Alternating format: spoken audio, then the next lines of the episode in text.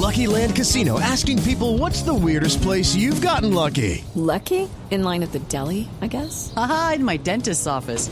More than once, actually. Do I have to say? Yes, you do. In the car before my kids' PTA meeting. Really? Yes. Excuse me, what's the weirdest place you've gotten lucky? I never win and tell. Well, there you have it. You can get lucky anywhere playing at LuckyLandSlots.com. Play for free right now. Are you feeling lucky? No purchase necessary. Void where prohibited by law. 18 plus. Terms and conditions apply. See website for details. Estás escuchando Blue Radio y BlueRadio.com. Doña Zoila América Ortega Murillo es la hija de Daniel Ortega y de Rosario Murillo, que es la pareja que gobierna durante eternidades desde Nicaragua. Doña Zoila América, buenos días. Muy buenos días. ¿Usted dónde se encuentra, doña Zoila América? Yo estoy desde hace ocho años en condición de refugio en Costa Rica. Desde Costa Rica. ¿Qué piensa usted, nicaragüense, hija del presidente de Nicaragua, de la primera dama Rosario Murillo? ¿Qué piensa usted, señora Zoila América, de lo que está sucediendo en Nicaragua, de esta crisis que inclusive lleva a la cárcel a la candidata presidencial Violeta Barrios? Bueno, eh, inicialmente mm, a la comunidad internacional, a la opinión pública internacional, es posible que le sorprenda esta actuación de absoluto autoritarismo, uso de la fuerza, represión eh, policial. Sin embargo, eh, los últimos años en Nicaragua se ha estado haciendo uso del poder militar para perseguir a la, a la oposición. Yo solo soy una de las miles de personas que han tenido que exiliarse Después algunas de 2018 donde se dio una protesta ciudadana que fue reprimida con el uso de la fuerza y lo que estamos viendo en este momento es un nuevo episodio en el cual el régimen de Daniel Ortega eh, evidencia que no va a permitir salir del poder bajo ningún cauce democrático utilizando sus propios argumentos, claro está. Sí. Doña Zoila América, su condición es particular, por supuesto, porque es la hija del matrimonio que hoy gobierna de manera autoritaria Nicaragua y porque, como usted nos dice, lleva más de siete años en el exilio. Mirando las cosas desde afuera, ¿cuál cree que debe ser la posición de la comunidad internacional frente a lo que está pasando? Porque cada día se le cae un pedacito de la careta de democracia que tenía el régimen de, de su padre y cada vez es más una autocracia, una dictadura, ¿cuál debe ser la posición de la comunidad internacional? Primero, reconocer que ellos han sido víctimas de esas caretas, en el sentido de que por mucho tiempo, pese a que el pueblo nicaragüense, la sociedad civil organizada, desde hace varios años está diciendo el peligro precisamente de llegar al punto que estamos llegando hoy, y precisamente porque el régimen disfrazó su autoritarismo de legitimidad, la comunidad internacional se mostró pasiva y todo lo que hoy lleve a cabo es definitivamente una intervención tardía.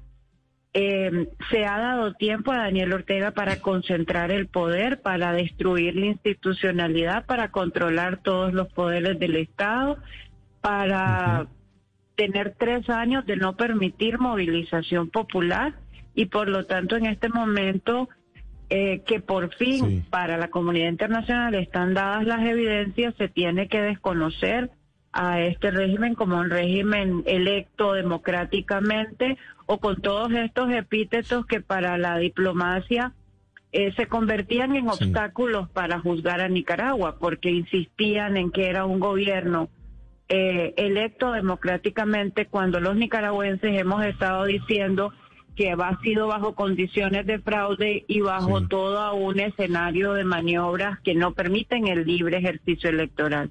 Sí, doña Sola América, ¿nos puede recordar, por favor, por qué se asiló usted? Yo hice en 1998 una denuncia por abuso sexual contra mi padrastro eh, desde ese momento se pone en evidencia que lo, un, tema tan importante para nosotras las mujeres y en particular para las familias, que tiene que ver que lo que sucede en lo privado es una evidencia de lo que luego va a suceder en el escenario público. El abuso sexual fue solo una señal de lo que, de la tendencia, de la calidad moral eh, que podría tener Daniel Ortega en el poder.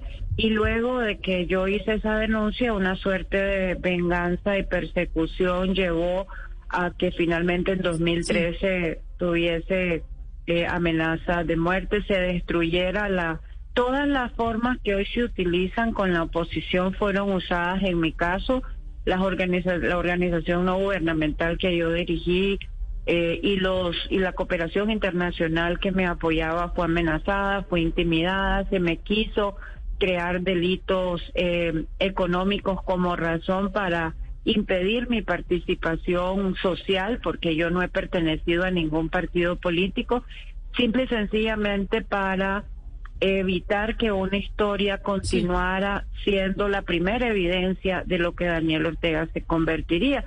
A partir de ese momento eh, tuve que salir del país con mis tres hijos y, y evidentemente no he podido regresar. Eh, exactamente le iba a preguntar, si usted en ocho años de lucha y con un caso tan, tan escandaloso como el que nos ha contado, no, no ha logrado derrotar al régimen, ¿usted por qué tiene alguna esperanza de que en esta oportunidad sí puedan ser derrotado el, el régimen de Daniel Ortega? No, primero el, tema principal, insisto, porque mi caso estuvo en tribunales internacionales 10 años. Durante ese periodo, la comunidad internacional, a pesar de tener todas estas pruebas, la, la no se consideraron suficientes para emitir un dictamen y evidentemente viví eh, la presión y, y, la amenaza que me, llevaron a, a tener, a retirar el caso en su momento. Pero a lo que quiero ir es, Definitivamente que la, este no es un momento para pensar que las cosas van a ser sencillas. El régimen de Daniel Ortega no será cambiado sin que el pueblo nicaragüense sufra. Estamos decididos. Ustedes están viendo en los en los encarcelamientos de ayer y de la semana pasada que todos los encarcelados dicen estaba preparado, porque al final todo el mundo ha reconocido que tenemos que pagar un precio. Yo lo he pagado en el exilio, otro montón de nicaragüenses lo pagan en el exilio y los que se han quedado en Nicaragua para dar la lucha están conscientes del alto costo. Lo que quiero decir es, el fin de la dictadura es irreversible porque se van a seguir encontrando formas de desobediencia civil que en algún momento van a alcanzar a sus más fieles seguidores porque el nivel de violencia, incluso interna, el nivel de autoritarismo que se ejerce, el nivel de control que se tiene, incluso dentro de sus mismas filas, va a producir en algún momento una erosión. No es sencillo hasta para el, el danielismo más ortodoxo observar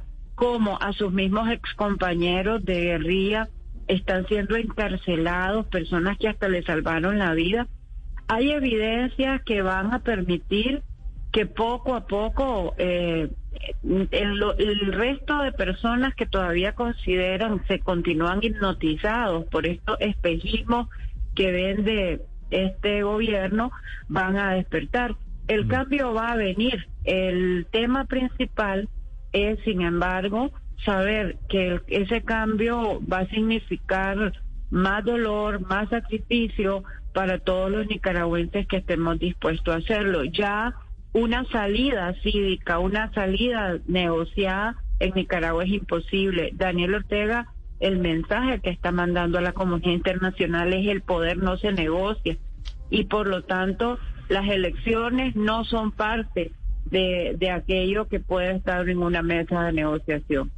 Sobre espejismos, sobre danielismos, sobre la situación de Nicaragua que vive una profunda crisis política que tiene hoy en la cárcel a 17 líderes de la oposición, inclusive candidatos presidenciales. La hija... Ya, ya, bueno, hay 113 presos políticos, lo que tenemos en este momento, esos 17 que ayer subieron a, a 21, ayer eh, se llevaron al último candidato que quedaba libre y a otros miembros de la del único partido que tenía eh, todavía posibilidades de participar, son rehenes electorales, pero hay más de 100 presos políticos. Doña Zoila Ortega Murillo, muchas gracias por acompañarnos esta mañana. Feliz día allí en Costa Rica. Muchas gracias. Hey guys, it is Ryan. I'm not sure if you know this about me, but I'm a bit of a fun fanatic when I can. I like to work, but I like fun too. It's a thing. And now the truth is out there. I can tell you about my favorite place to have fun. Chumba Casino. They have hundreds of social casino style games to choose from with new games released each week. You can play for free anytime, anywhere and each day brings a new chance to collect daily bonuses. So join me in the fun. Sign up now at ChumbaCasino.com. No purchase necessary. VGW. Void were prohibited by law. See terms and conditions. 18 plus.